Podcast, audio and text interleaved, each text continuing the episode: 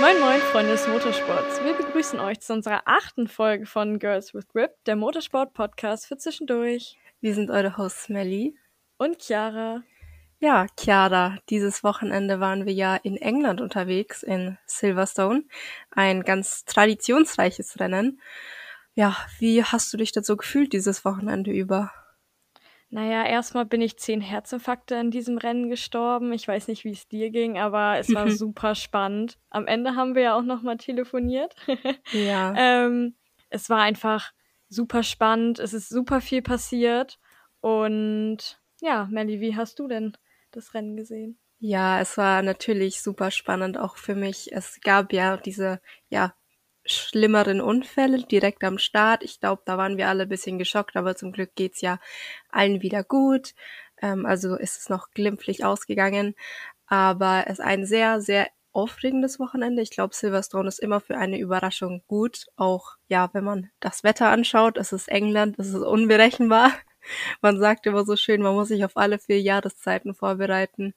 Ja, aber im Endeffekt ähm, kann man sagen, für Ferrari, zumindest für, ja, ich sag mal, die Hälfte des Fahrerteams, äh, sah das Wochenende sehr, sehr gut aus. Für die andere Hälfte, ja, hätte besser laufen können. Genau, und im Qualifying dachten wir auch zuerst, Mick könnte, wie in Kanada. Kanada hatten wir keine Folge zu gemacht, aber in Kanada hat Mick sein bestes Qualifying-Ergebnis eingefahren. Mhm. Und zwar ist er da Sechster geworden im Regen dachten wir, das könnte vielleicht auch an Silverstone kommen, als wir den Wetterbericht gesehen haben, aber. Ja, hat leider nicht geklappt. Ich konnte ja Kanada gar nicht schauen, ähm, aber mir haben dann nur ein paar Leute geschrieben und dann habe ich so auf mein Handy geschaut und dann sehe ich nur so, Mick ist in Q3, Mick Platz 6 und ich habe es gar nicht geglaubt. Ich dachte mir so, das kann ja nicht sein. Aber ich habe mich so gefreut. Es war dann natürlich echt schade, was im Rennen passiert ist, aber ja, dafür hat er ja in Silverstone so ein bisschen seine Revanche bekommen, obwohl er ja im Qualifying nur von Platz, äh, neun, nur den Platz 19 bekommen hat, da er leider Lenkprobleme hatte. Ja, genau, das wurde doch falsch eingestellt von einem Mechaniker, mhm. glaube ich. Das wurde dann entweder zu weit nach links, glaube ich, war das eingestellt und ja. dann musste natürlich immer gegenlenken und dann kannst du dich gar nicht mehr wirklich aufs Fahren konzentrieren und dann war es klar, dass es leider so ausgeht. Aber ich fand das auch gut, dass er das dieses Mal auch in einem Interview gesagt hat. Sonst mhm. hat er mhm. sich ja immer sehr zurückgehalten, was so Probleme im Team angehen. Weiß nicht, Melly, denkst du, das hat was ein bisschen damit zu tun, dass Günther zum Beispiel ihn auch so ein bisschen in den Interviews ja, schlechter ja. dargestellt hat? Ja, also ähm, ich denke, Mick ist ein totaler Teamplayer, das merkt man ihm an. Und also er stellt sich auch immer vors Team. Er sagt auch immer, wir gewinnen und wir verlieren als Team, was ja ähm, grundsätzlich eine total gute Qualität ist. Ich glaube, das braucht man in der Formel 1 auch auf jeden Fall. Wenn man kein Teamplayer ist, wird man es nicht schaffen. Ähm, ja, er hat sich bisher immer bisschen so wie ein Schutzschild quasi vors Team gestellt, hat immer bisschen bei sich selbst die Schuld gesucht. Ähm, aber ich glaube, in dem Wochenende war es auch nicht falsch, mal zu sagen, dass es die Schuld vom Team war, weil man hat ja auch ja in, in den Trainings gesehen, dass der Mick diese Strecke kann und dass es ja tatsächlich nicht sein Fehler war. Und wer weiß, wie das Qualifying ja ausgegangen wäre, wenn dieser Lenkfehler nicht da gewesen wäre. Ähm, aber ich habe schon das Gefühl, dass durch das Silverstone-Wochenende so vielleicht die Günther-Mick-Beziehung bisschen, ja, mehr aufgeblüht ist, wie sie davor war. Ich hoffe es auf jeden Fall. Da gab es ja auch am Ende so einen süßen Funkspruch nochmal von der Mama und von Gina und von Günther. Und da hieß es ja auch dann von Günther, danke Mick, jetzt geht's nach oben. Ja, also wir hoffen es natürlich. Äh, doppelte Punkte für Haas. Das, ja, hatten wir sehr, sehr lange nicht mehr. Und wir hoffen natürlich, dass es jetzt nicht wieder so lange dauert, oder? Ja, das Steiner-Chip hatte ein Upgrade, würde ich sagen. Ganz genau. Haas hatte aber auch keine Updates, richtig? Das stimmt. Andere Teams hatten ja Upgrades. Genau, und zwar, ich glaube, Mercedes ähm, hatte Updates mitgebracht. Das hat man ja auch über das Wochenende gemerkt. Also die waren ja auch, ich fand persönlich, die waren super stark. Also man hat wirklich diesen Sprung gesehen, den Mercedes vom Anfang der Saison bis jetzt gemacht hat. Also Anfang der Saison sind sie ja quasi hinterhergefahren und jetzt können sie schon nicht ganz, aber fast mithalten. Ich hoffe, das bleibt auch so, weil dieses Rennen und dieses, diese Dreierformation von Red Bull, Ferrari und Mercedes, das war einfach legendär. Also es war einfach super cool anzusehen und es war einfach super spannend. Ich fand, das war das spannendste Rennen bisher dieses Jahres, oder? Ja, das fand ich auch auf jeden Fall. Also es hat sich ja so viel geändert und es war nicht so, dass die ganze Zeit nur, ja, eine Person vorne weggefahren ist, sondern es gab so einen konstanten Kampf wirklich und das fand ich wirklich super spannend zum Anschauen und man konnte quasi nie so wirklich vorhersagen, was jetzt noch passieren wird. Wer ja auch Upgrades hatte, war Williams, aber es schien so, als wenn das alte besser gewesen wäre als das neue. Siehe Latifi, Qualifying 10. im Q3. Latifi.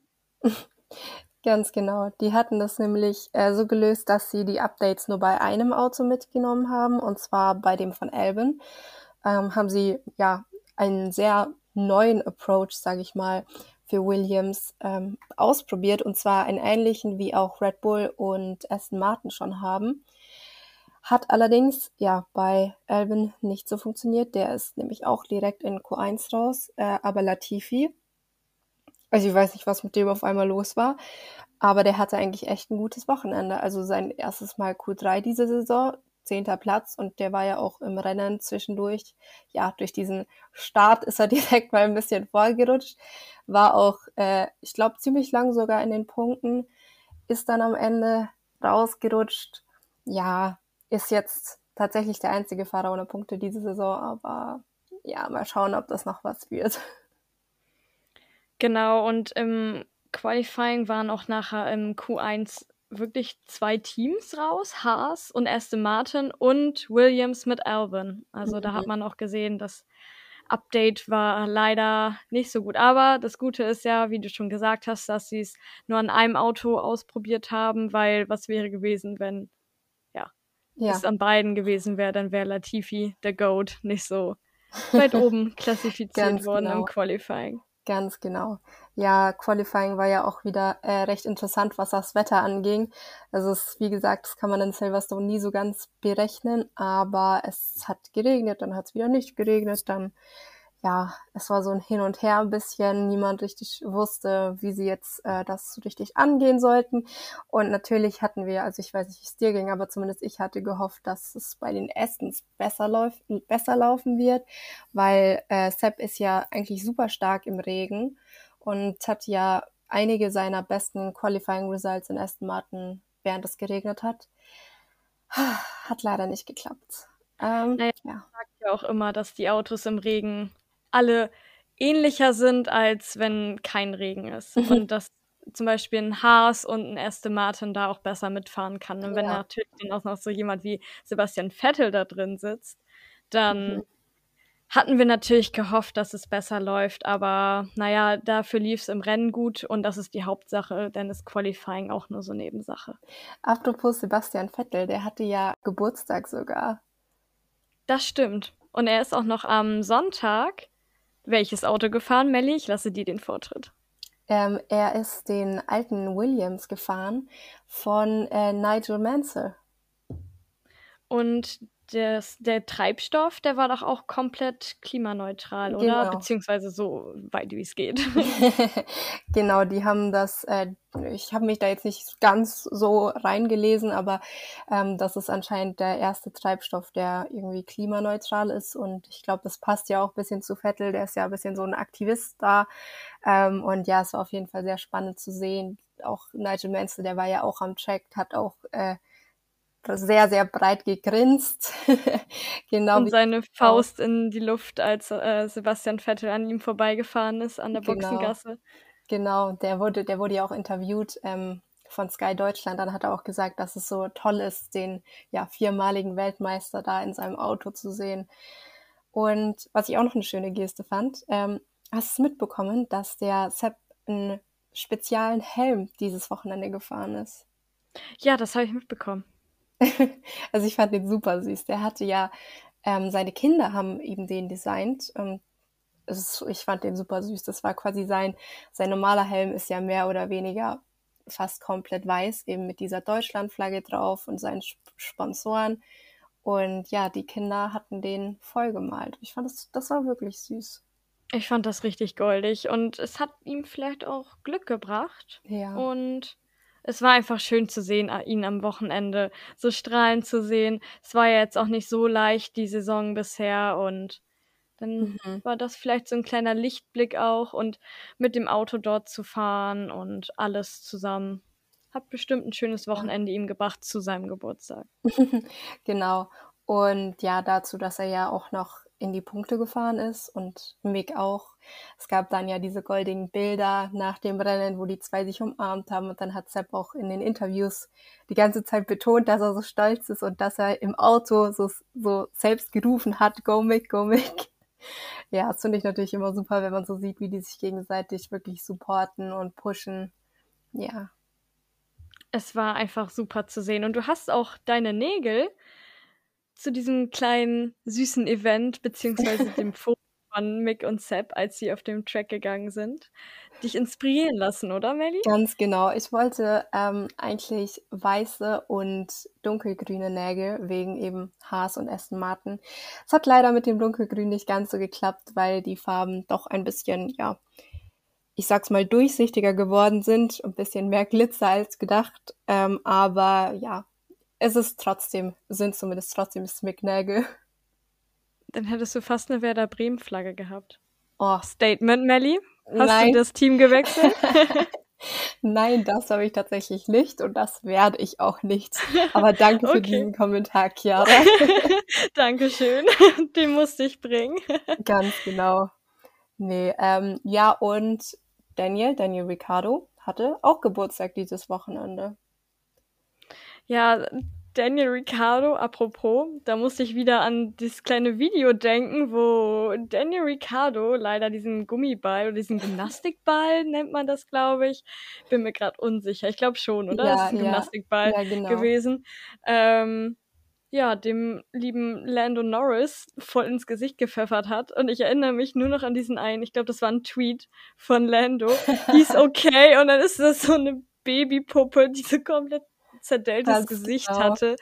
Made my day, made Ganz my genau. day. Ja, Lewis hat sich da ja auch noch eingemischt, weil Daniel Stimmt. hat ja he's okay getweetet und dann hat ja Lewis darauf geantwortet, is he though? Oder is he really? Das fand ich auch sehr, sehr witzig und also die Memes, die da rausgekommen sind, waren natürlich erste Sahne. Ich fand das, ich finde das eh immer so lustig, was sie da mit den Fahrern alles machen. Also, anstatt irgendwie normale Interviews zu machen, machen die da die, ja, komischsten Sachen, wie zum Beispiel Hüpfballrennen. Es ist halt einfach zu witzig und ja. ich, ich lieb's. Also hat nicht auch das Ferrari-Team das gemacht? Ja, ich glaube, ja. mehrere Teams haben das gemacht. Ich glaube, das war sogar von, äh, von Sky UK oder so. Es war, glaube ich, von irgendeinem Fernsehsender, aber es war auf jeden Fall sehr witzig und ja, es ist sehr viel, sehr viel Content dieses Wochenende dabei rausgekommen.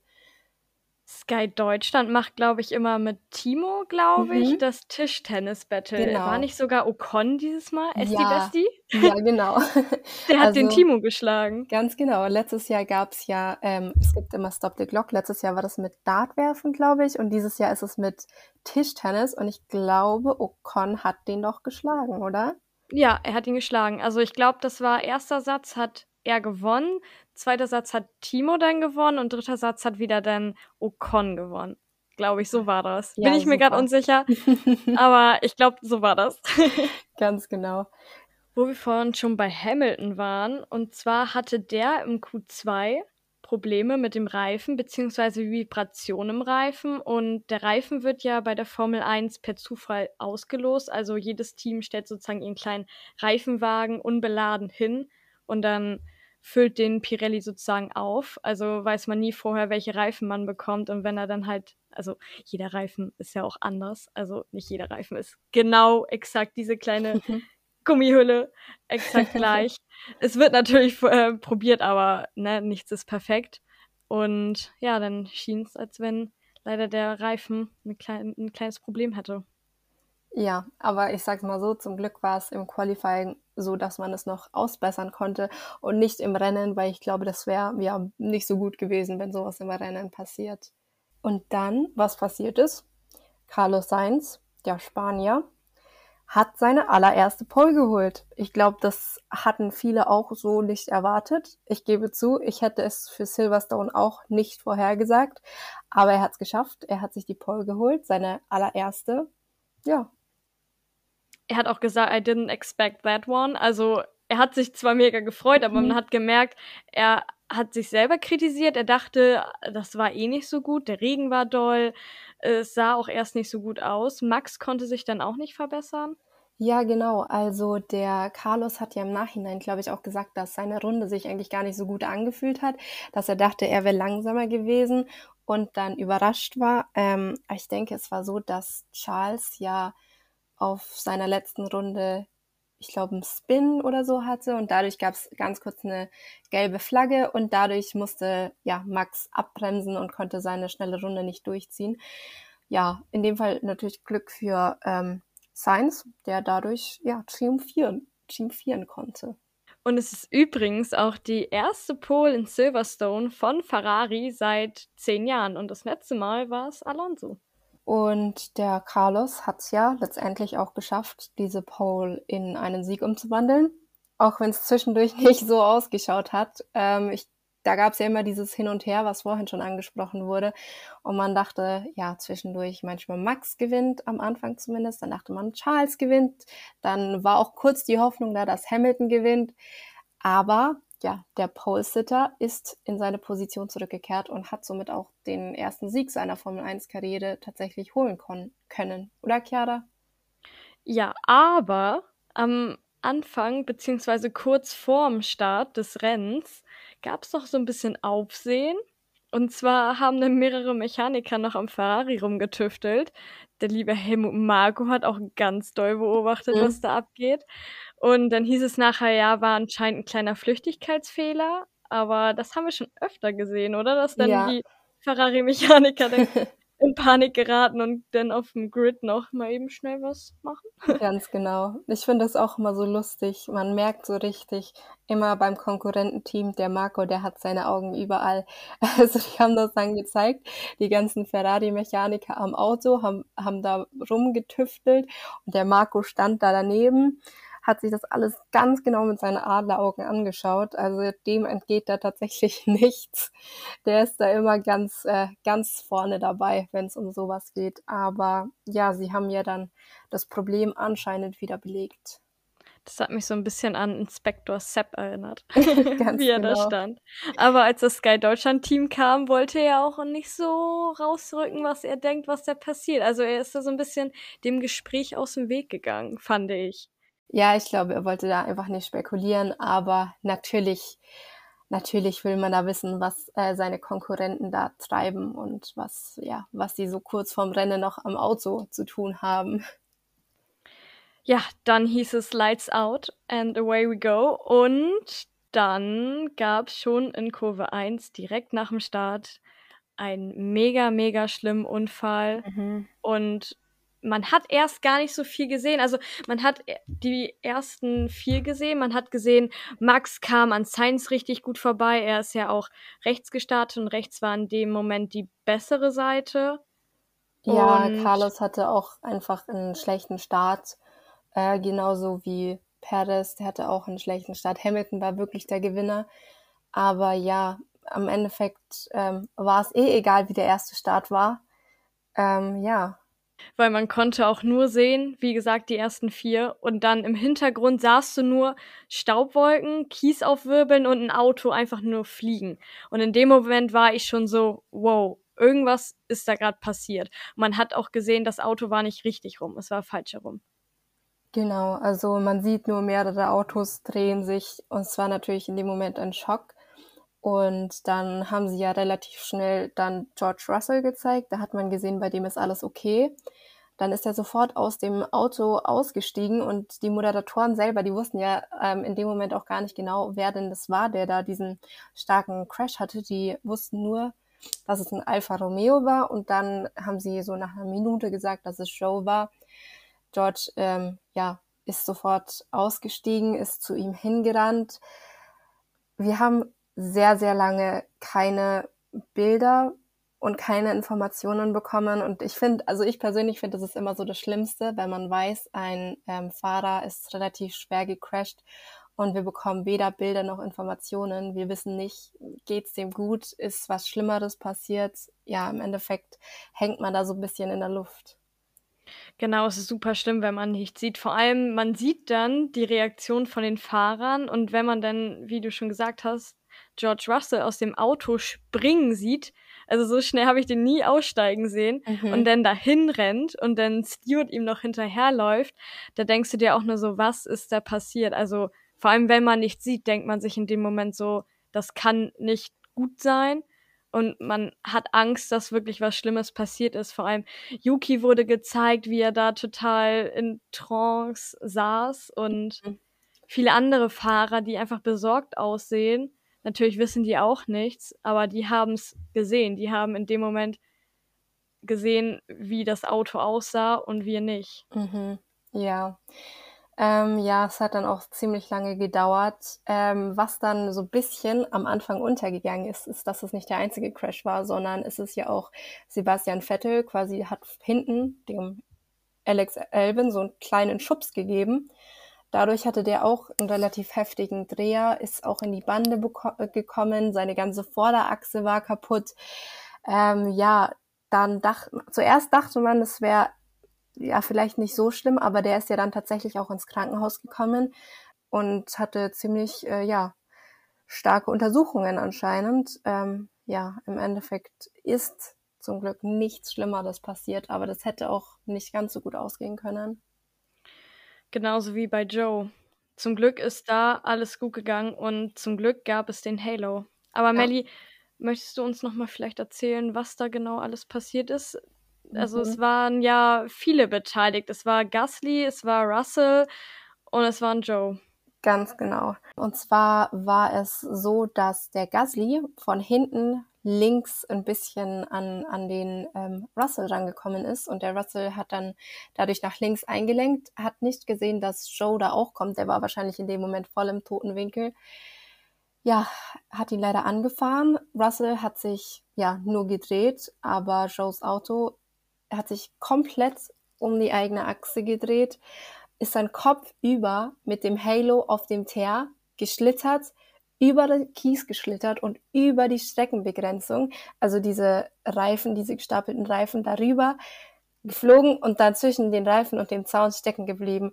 Und also wirklich das Auto sah komplett erschreckend aus. Also ich dachte mir wirklich, Gott sei Dank gibt es den Halo was ich auch erschreckend fand. Und zwar gab es ja später Bilder von dem Teer, dass da wirklich ein, eine riesengroße Marke von diesem Halo ist. Also man hat mhm. wirklich so einen langen Streifen gesehen und sowas muss man auch erstmal dem Teer anrichten. Und dann denkt man sich auch schon wieder, Gott sei Dank gibt es den Halo und Gott sei Dank hält er über 15.000 Kilo aus. Ich will mir gar nicht vorstellen, was inzwischen alles in Formel 1 passiert wäre, wenn es diesen Halo nicht gab. Es ähm, ist ja nicht nur Joe, es war ja auch letztes Jahr zum Beispiel Monza, auch einige Formel 2, Formel 3 Unfälle, die wirklich, ja, sehr, sehr schlimm hätten ausgehen können, wenn es eben den Halo nicht gäbe. Und deswegen können wir, glaube ich, alle sehr froh sein, äh, ja, dass dieses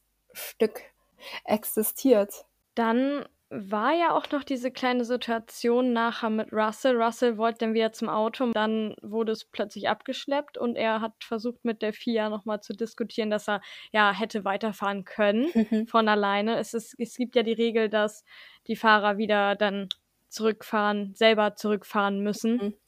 Er hätte es gekonnt, seiner Meinung nach, aber es steht natürlich in den Regeln, wenn er abgesteppt worden ist, dann. Genau. Und das war natürlich bitter, weil das Auto hatte eigentlich ja nur Reifenschaden.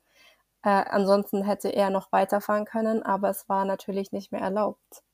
George Russell hat dann auch noch mal ein wichtiges Thema angesprochen, und zwar der Abstand zwischen dem Auffangzaun und den Reifen beziehungsweise der Streckenbegrenzung. Man hat ja gesehen, dass Joes Auto da wirklich eng zusammengequetscht worden ist von den Barrieren und von dem ähm, Auffangzaun.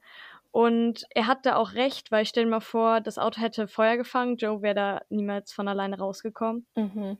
Das hätte echt schlimm enden können. Ja, ich finde, das ist immer eine wichtige Diskussion. Ich denke, man muss eigentlich bei sowas vor allem permanent auch in, ja, im Austausch mit den Fahrern stehen, weil man hat ja auch gesehen, ähm, es war auch bei mehreren Tracks schon so, dass die Fahrer ja sich beschwert haben über Streckenbegrenzungen und die FIA es ignoriert hat und dann genau an diesen Stellen ja teilweise schlimme Unfälle passiert sind. Und ich denke wirklich, dass man da mehr auf ja auf die Fahrer hören sollte, weil ich meine, die geben sich da ja in Gefahr, die fahren diese Strecke und im Endeffekt ist es ja nicht die vier, die sich in Lebensgefahr bringen würde, wenn sie da einen Unfall hätte, sondern es sind die Fahrer. Deswegen, ja, denke ich schon, dass es wichtig ist, da diesen Austausch zu haben. Genauso die Tech-Pro-Barrieren sind ja schon mal ein Anfang, aber wirklich dies mit den Auffangzäunen, das sollte echt überdacht werden. Vor allem, stell mal vor, er wäre jetzt ohnmächtig gewesen, die Bergung hätte ja noch ganz, hätte ganz anders verlaufen können. Ja. Wenn er irgendwas an der Wirbelsäule gehabt hätte, hätte er nicht gut rausgehieft werden müssen, hätte erst das Auto und dann hätte es noch viel mehr Verletzungen geben können. Das war echt, also es Ja. ist so gut ausgegangen. Man, Mhm. wenn man diesen Unfall gesehen hat, hätte man echt nicht gedacht. Zumindest ich hätte nicht gedacht, dass es wirklich so gut ausging. Und es ist super, dass es so gut ausgegangen ist. Keine Genau. Frage. Ja, ich denke auch, dass es auf jeden Fall, dass er sehr viel Glück hatte und ja, dass ich hoffe natürlich, dass äh, ja die FIA irgendwas äh, tut, dass es in Zukunft vielleicht ein bisschen sicherer ist. Ich meine, Unfälle kann man nat natürlich nie verhindern, aber man kann mit so Sachen wie Streckenbegrenzungen natürlich ja Schadenslimitationen, sage ich mal, machen. Genau, das Rennen ist dann ja um 16.56 Uhr wieder gestartet. Ja, fast eine der, Stunde Verzögerung. ja, Während der roten Flagge. Was ist denn da noch so passiert, Chiara? Da gab es ja noch Events, die auch schon am Freitag tatsächlich gestartet sind. Genau, und zwar waren am Freitag schon Klimaaktivisten, ich glaube vor der Strecke oder sogar im Gelände, da bin ich mir gerade unsicher. Und da kam auch schon die Polizei. Und am Sonntag dann während der roten Flagge, wo auch noch Autos gefahren sind, muss man noch sagen, Mhm. sind dann vier bis fünf Klimaaktivisten auf die Strecke geklettert. Ja, die wurden zum Glück nicht gezeigt von, von, ja, vom Fernseher. Es ist natürlich immer der ihr Ziel, dass sie gezeigt werden, dass sie eine möglich, möglichst große Plattform haben. Das wurde ihnen nicht gegönnt. Ähm, die wurden dann auch relativ, ich glaube, die wollten sich festkleben auf dem Teer. Ich Genau. meine, im Endeffekt ähm, ist es ja nicht keine schlechte Message, die sie überbringen wollen, aber es ist halt ein unglaublich, unglaublich gefährlicher Weg, das zu machen. Ähm, so auf einer Strecke, wo Autos fahren. Ich meine, wenn ich so ein Auto trifft, dann bist du wahrscheinlich sofort tot. Und das, ja, also ich finde, das ist einfach unverantwortungsvoll, weil es gibt definitiv bessere Wege, seine, ja, Überzeugungen rüberzubringen, als sich auf Teer festzukleben. Ich meine, sie haben ja nicht nur sich in Gefahr gebracht, sondern auch noch die Fahrer. Mhm. Das Ja. hätte ja auch, stell mal vor, der eine Fahrer äh, wäre dann noch ausgewichen, aber wäre dann in die Barriere gefahren und wer weiß, was da hätte noch alles passieren können. Genau. Wollen wir gar nicht drüber nachdenken. Die Stewards haben sie ja schnellstmöglich von der Strecke bekommen und es war ja dann sowieso rot. Konnten wir aus Glück jetzt sagen, dass da nichts Schlimmeres passiert ist. Ja, auf jeden Fall. Und ich hoffe natürlich, dass dann äh, sowas in Zukunft nicht mehr passiert oder nicht mehr ermöglicht wird. Weil, wie gesagt, die Situation ist im Ende für keinen schön, weder für die Fahrer noch für die Aktivisten. Aber ja, genug über Aktivisten geredet. Äh, kommen wir mal wieder zurück zum Rennsport. Ja, Was war das bitte für ein krasser Restart? Also der war ja, da fing schon an. Da dachte ich nur so, das kann doch nur noch besser werden. Ganz genau. Ähm, die sind ja, die sind ja dann tatsächlich wieder zurückgegangen zu den Qualifikationspositionen, denn Genau. die erste rote Flagge wurde ja hervorgerufen, wo der erste Sektor noch nicht zu Ende gefahren war. Und deswegen, ja, wurde wieder in die st- alte Startaufstellung zurückgekehrt. Ich glaube, das war dann auch ja zum Vorteil von einigen Leuten, auch zum Nachteil von anderen. Ähm, aber ja, ich sag's mal so, zweite Chance für den Pole-Sitter, seine Pole, ja, nochmal zu verteidigen. Genau, es war dann Ferrari gegen Red Bull. Und Checos Frontwing musste auch schon nach drei Runden gewechselt werden in der Box. Mhm. Da gab es ja dieses äh, super close Battle zwischen den ganzen Red Bulls und Ferraris, wo die teilweise nebeneinander auf der Strecke waren. Dann Leclerc hatte leider einen etwas schlechteren Start erwischt, hat sich dann auf der Strecke noch an Checo vorbeigedrängt, äh, auch noch fast an Max. Das hat er dann aber doch noch doch nicht mehr geschafft. Aber es war wirklich äh, super spannender Start. Genau, und bei Checo gegen Leclerc gab es dann halt diese Berührung, weil jeder sich gefühlt immer vor seine Linie gefahren ist. Das war einfach ein super starkes mhm. Battle. Ja, und dann hat äh, Checos Frontwing leider dran glauben müssen. Und es gibt ja die Regel, dass wenn was kaputt ist und was auch andere Fahrer beeinträchtigen könnte, dass man innerhalb der drei Runden das wechseln muss. Mhm. Und dann musste er in die Box fahren. Ja, bei Leclerc, der hatte sich sein Frontflügel ja auch ein bisschen beschädigt.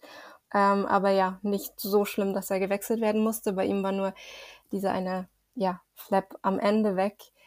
Ähm, er ist noch weitergefahren, hat das Rennen tatsächlich zu Ende gefahren. Im Endeffekt, ähm, ja, hat es für ihn nur aerodynamische Nachteile gebracht. Ich fand es dann aber tatsächlich überraschend, dass er, obwohl ja, er diesen beschädigten Frontflügel hatte, teilweise schneller als Carlos war. Das war absolut äh, krank zu sehen. Also man hat dann auch sein Talent gesehen, mhm. fand ich. Also mit diesem aerodynamischen Nachteil so stark zu fahren und wirklich richtig gute Rundenzeiten zu machen und auch schneller als Science. Äh, es gab dann ja auch noch eine Teamorder, dass er dann einmal überholen sollte. Ja, genau. Ähm, Teamorders waren eh so eine Sache dieses Wochenende. Ach ja, Strategien, Strategien, Strategien. Unser altes Lieblingsthema, Chiara. Ähm, wie fandest du denn die Ferrari-Strategie dieses Wochenende? Also, das kommt auch fast jede Folge auf, oder? Jedes mhm. Mal Ferrari und die Strategie. Es ist eine endless Love Story, aber eine toxische Love Story. Also. Definitiv. Ich, äh, man kann da auch einfach nicht mehr viel zu sagen, außer dass es jedes Mal in die Hose geht. Jedes Mal ist die Strategie irgendwie überworfen. Ja, zumindest für einen der Fahrer geht's, äh, ging es diesmal in die Hose. Manchmal sogar für beide, dieses Mal zum Glück nur für einen. Ähm, ja, Strategien waren noch nie so Ferraris Stärke. Auch diese Saison bekleckern sie sich nicht mit rum. Da sind sie zwar nicht das einzige Team, aber ich sag's mal so, wenn du das Team bist, das ähm, ja mit um die Konstrukteurs- und auch um die Einzelweltmeisterschaft kämpft, dann müsstest du dich mal ein bisschen zusammenreißen. Und ja, ich weiß auch nicht, was da immer das Problem ist, wieso die das nie hinbekommen. Äh, ja, aber das war jetzt nicht das erste Mal, dass äh, ja, Charles sein Rennen, ich will, ich will jetzt nicht zerstört sagen, weil im Endeffekt ist er ja immer noch Vierte geworden, aber auf jeden Fall beeinträchtigt wurde durch schlecht geplante Strategien. Ja, es tut einfach weh, Ferrari-Fan in dem Moment zu sein. Aber mhm. wem erzähle ich das? Du fühlst den gleichen Schmerz wie ich. Mhm. Aber es hat ja in dem Sinne nicht so doll dieses Rennen wehgetan, weil der Ausgang ja dann doch echt gut für Ferrari war, vor allem ja. für Sainz. Aber ja, es gab schon schlimmere Rennen. Und genau. das größte Problem bei Ferrari ist, wie gesagt, die Strategie. Mhm. Aber wer weiß, vielleicht verbessert es sich in den nächsten Jahren. Wir hoffen es für die Zukunft und man als Außenstehender kann man eh immer sagen, ja, ist nicht so gut gewesen, aber man weiß auch nicht, wer da alles hinter sitzt, wie viel Arbeit dahinter sitzt. Aber andere Teams bekommen es ja auch hin, deswegen Genau. Ähm, ja, im Endeffekt, was ich noch ansprechen wollte, war diese Thematik äh, erster Fahrer, zweiter Fahrer. Äh, Ferrari ist ja eigentlich klar in die Saison gegangen, hat gesagt, wir haben keinen ersten, keinen zweiten Fahrer. Es wird der Fahrer favorisiert, der in dem Moment im Rennen vorne ist. Grundsätzlich ist es ja keine schlechte Idee, oder? Wenn man so sagt, unsere Nein. Fahrer werden gleich behandelt. Das ist super, vor allem für die Teamdynamik, weil sich da niemand benachteiligt fühlt. Hast du recht. Genau. Ähm, allerdings, das ist jetzt meine persönliche Meinung, wenn sich am Anfang der Saison herauskristallisiert, dass einer der beiden Fahrer stärker ist und um die Weltmeisterschaft mitkämpfen kann, dann ja, sollte man im Endeffekt, man kämpft ja um die Weltmeisterschaft. Es ist ja die Weltmeisterschaft für das Team. Und dann wäre es ja eigentlich nicht so logisch, dann den anderen Fahrer zu favorisieren, der schon weiter hinten liegt, oder? Also ich würde dir dann eher so, ja, meine Strategien so setzen, dass der Fahrer, der weiter vorne ist, mehr Punkte bekommt, um ja den Abstand in der Fahrerweltmeisterschaft aufzuholen, oder?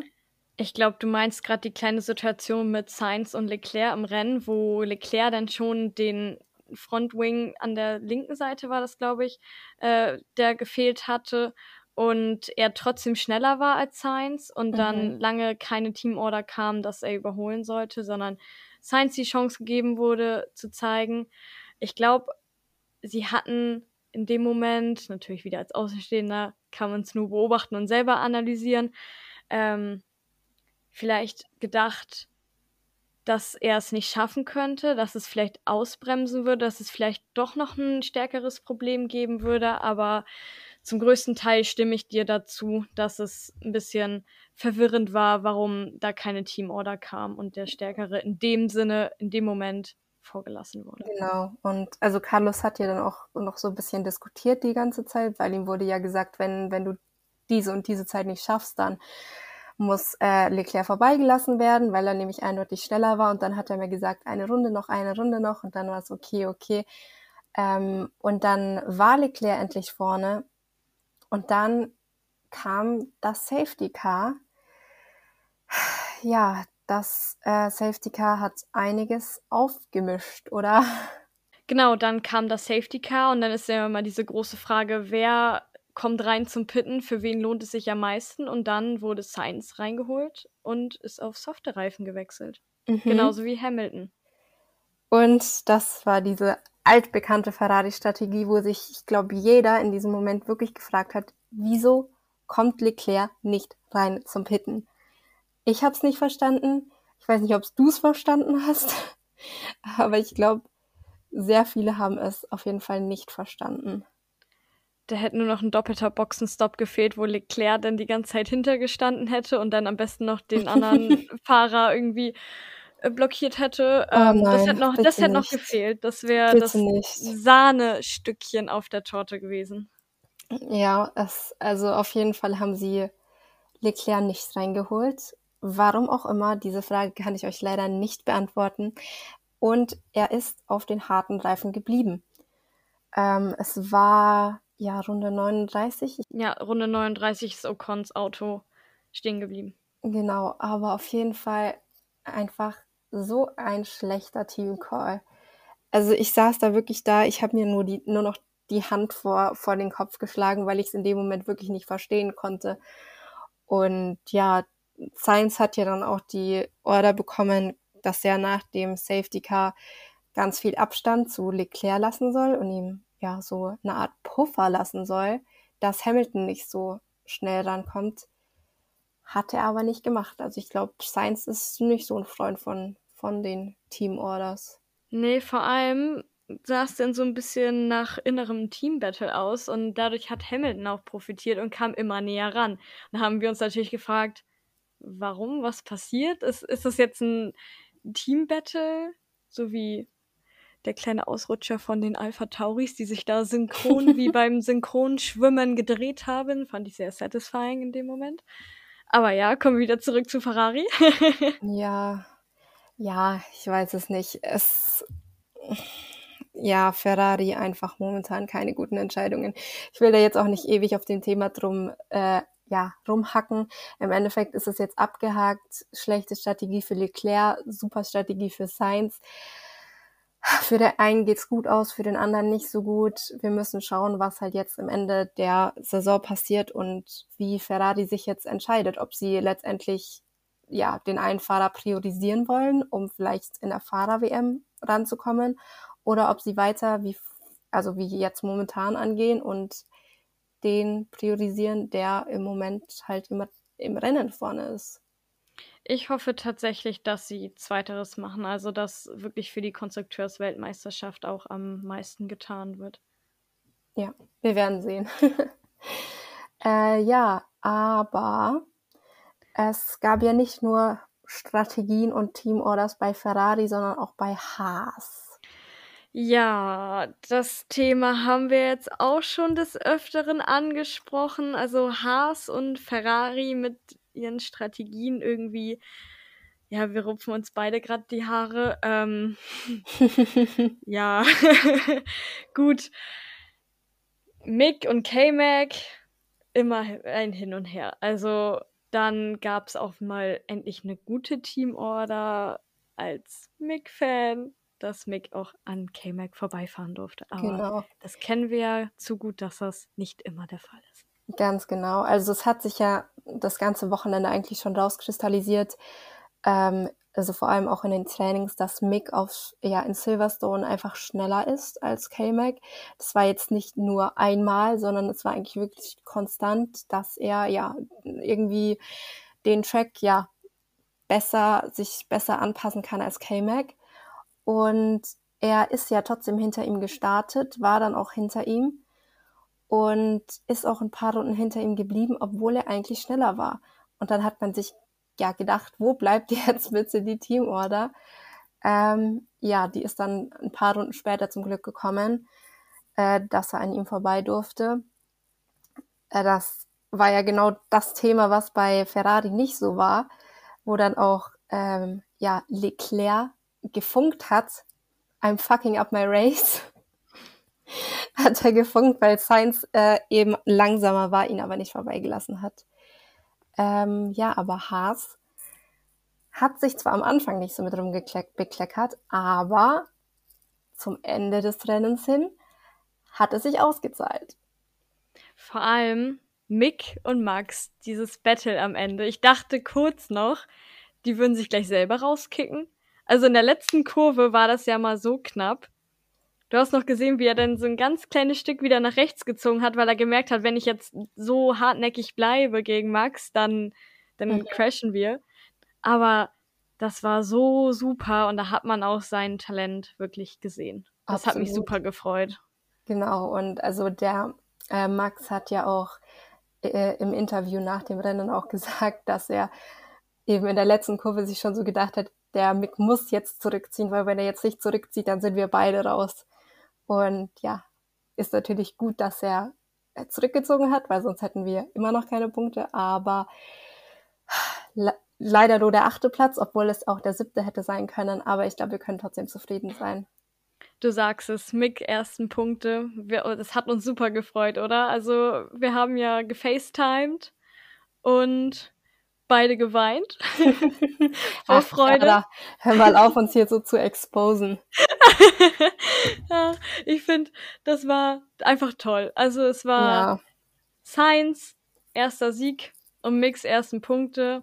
Selbst Geburtstag, alle, alles war perfekt. Genau. Ähm, was ich noch thematisieren wollte, war tatsächlich Max. Wieso war der denn so weit hinten, Chiara? Was ist denn bei dem los gewesen? Ja, das war wieder eine sehr interessante Geschichte. Wie immer. Wie immer. Und zwar war das in Runde 12, glaube ich schon, dass Max einen Reifenschaden hatte. Hinten links. Oder ja, er, dachte, er dachte zumindest, ja. es wäre ein Reifenschaden, weil sein Auto auf einmal sehr langsam war. Genau, also er, er meinte immer, oh, ich glaube, mein hinterer Reifen ist kaputt. Und dann kam der Funkspruch, Car is 100% broken. Genau, das hat er dann gesagt, weil er eben gemerkt hat, selbst mit den neuen Reifen, er kann nicht mehr so schnell wieder vor. Also irgendwie war die Downforce weg. Genau, ähm, und dann sollte er weiterfahren, weil es sei nicht super Schlimmes, aber er könnte halt keine gute Performance liefern, aber er soll weiterfahren, damit er wenigstens die Punkte mitnimmt. Genau ich meine, es wäre auch dumm gewesen, einfach sofort das Auto abzustellen, wenn man merkt, dass das Auto ist jetzt nicht kaputt, also er kann ja noch fahren. Und er ist ja dann noch auf den siebten Platz gefahren. Und ich weiß nicht, ob du dieses Foto gesehen hast, aber es war ja tatsächlich so, dass ja. äh, im Unterboden vom Red Bull dieses äh, Teil vom Alpha Tauri drin gehangen ist, was er sich eingefahren hatte. Und dann gibt's dieses lustige Foto, wo Max das in der Hand hält und ganz breit grinst.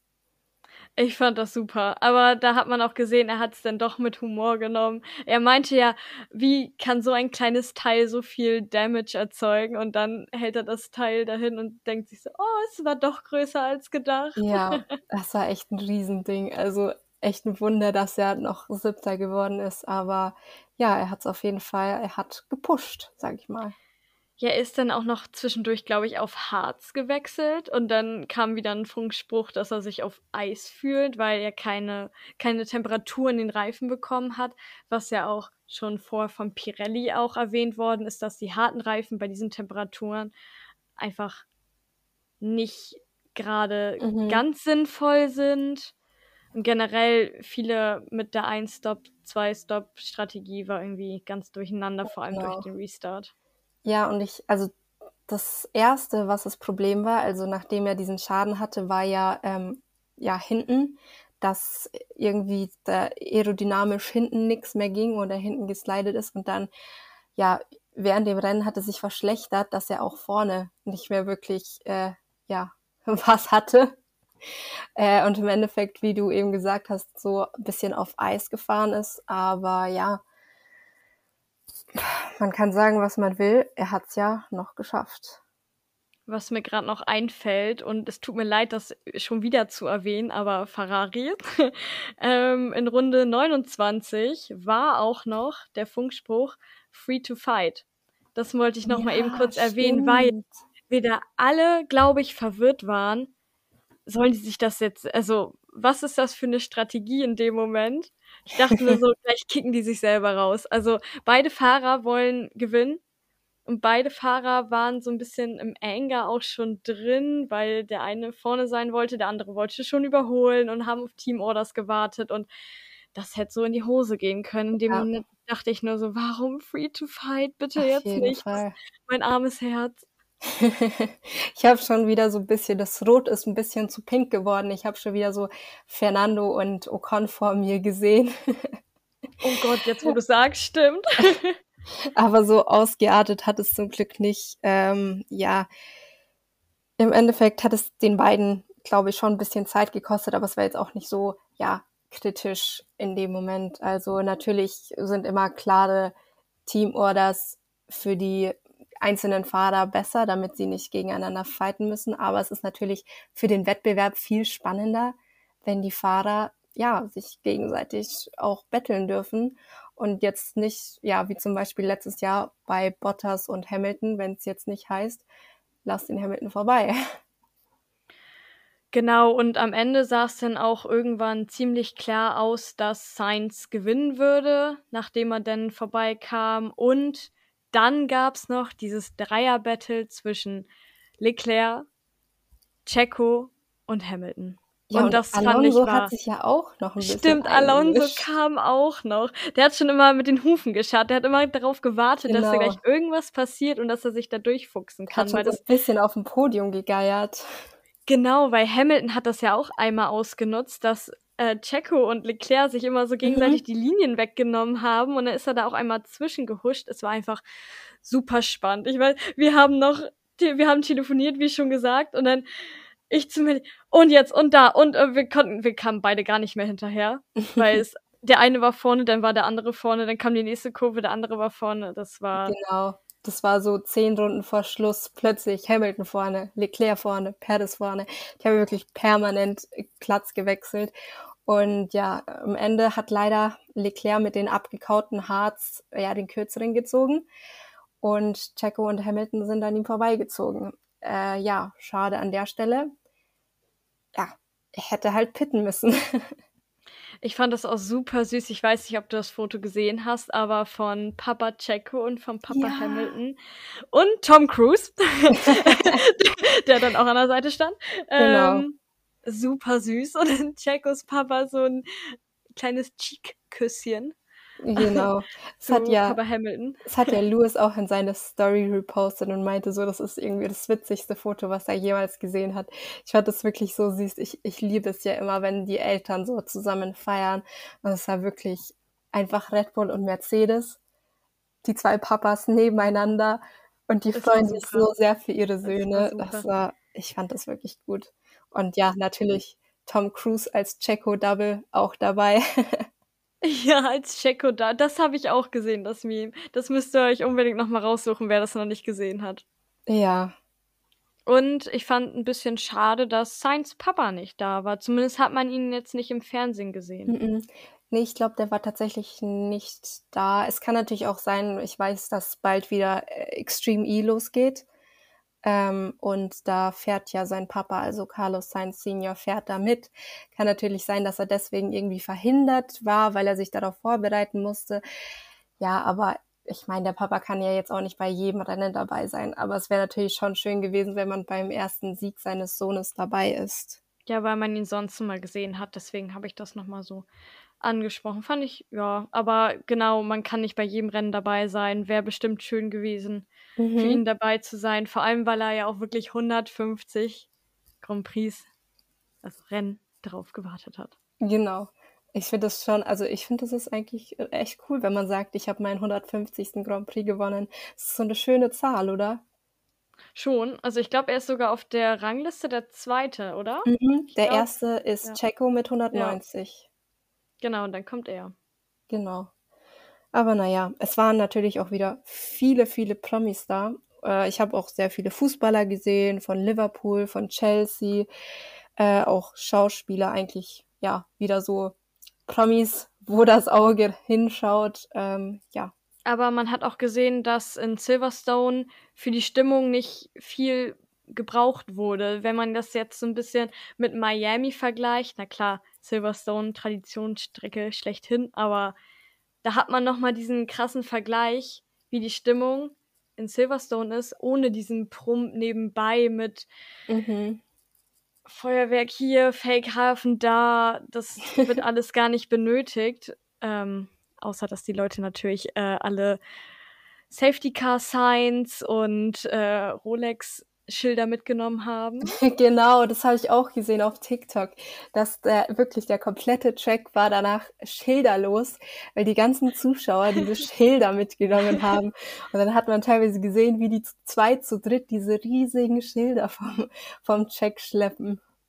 Oder Leute, die beim Parkplatz auswinken, dann so ein Safety-Car-Schild hatten und dann gesagt haben, slow down, slow down. Zu gut. Ja, Ach, es war echt gut. Es waren ja auch echt, echt viele ähm, Leute da, äh, die, also zum Beispiel Leute, denen ich auf Instagram und TikTok folge, und die haben auch echt coolen Content gepostet. Also ich wäre auch super ja. gerne da gewesen. Leider ein bisschen weit weg, bisschen teuer. Aber ich glaube, das ist schon eine Hammer-Experience, wenn man da bei Silverstone äh, ja da ist und das alles live miterleben kann. Ich glaube, ein paar wurden auch von Aston Martin eingeladen. Super cool, dass sie da hinter die Kulissen gucken konnten. Also ich glaube, ja. das war eine super Experience. Und ich glaube, die durften Fall. sogar den Race-Suit anziehen. Genau, die haben so, ja genau, die haben die, die Anzüge von Sepp und Lance angezogen, haben da ein bisschen Fotoshooting cool. gemacht. Das fand ich Super auch so cool. gut. Das war zu gut. Und ich glaube, man hat einen Clip gesehen, wo Pierre dann an denen vorbeigelaufen ist und sie gefragt hat, ob sie die neuen Fahrer für Aston Martin sind. Super gut. Also, das wäre auch so ein kleiner Traum für uns, so ein Racing-Suit mal anzuziehen, vor allem von Sebastian Vettel. Ganz genau, ich glaube, da kann jeder nur von träumen. Ja. Aber ja, auf jeden Fall, Silverstone ist jetzt vorbei. Führender in der WM ist immer noch Max. Was auch vorbei ist, kurz nebenbei, Russell Streak. Nein. Immer Top 5. Tatsächlich. Mal eben, ja, mal eben kurz wenn du mir schon so eine gute Vorlage gibst, ähm, erwähnt. Aber das lassen wir nicht zählen, weil er ja die kleine Heldentat gemacht hat und aus seinem Auto gesprungen ist, um genau. Joe helfen zu wollen. Also. Er durfte ja, er wurde ja quasi von der FIA so daran gehindert, das Rennen noch fortzusetzen. Also ist quasi, genau. die, quasi so ein bisschen die FIA dran schuld, dass seine Streak zu Ende ist. Also hoffen wir einfach, dass nächstes Rennen in Spielberg, Österreich, dass er da wieder in die Top 5 fahren kann. Ähm, und, und natürlich, ja, bitte. Und nächstes Mal ist auch ein Sprintrennen wieder. Das stimmt. Wir hatten ja dieses äh, Jahr erst ein Sprintrennen in Imola. Zweites Sprintrennen. Das war ja letztes Jahr in Silverstone. Silverstone letztes Jahr war ja auch ganz schön an, äh, ja, aufregend. Ähm, ich bin auf jeden Fall gespannt, wie es dieses Mal ausgehen wird.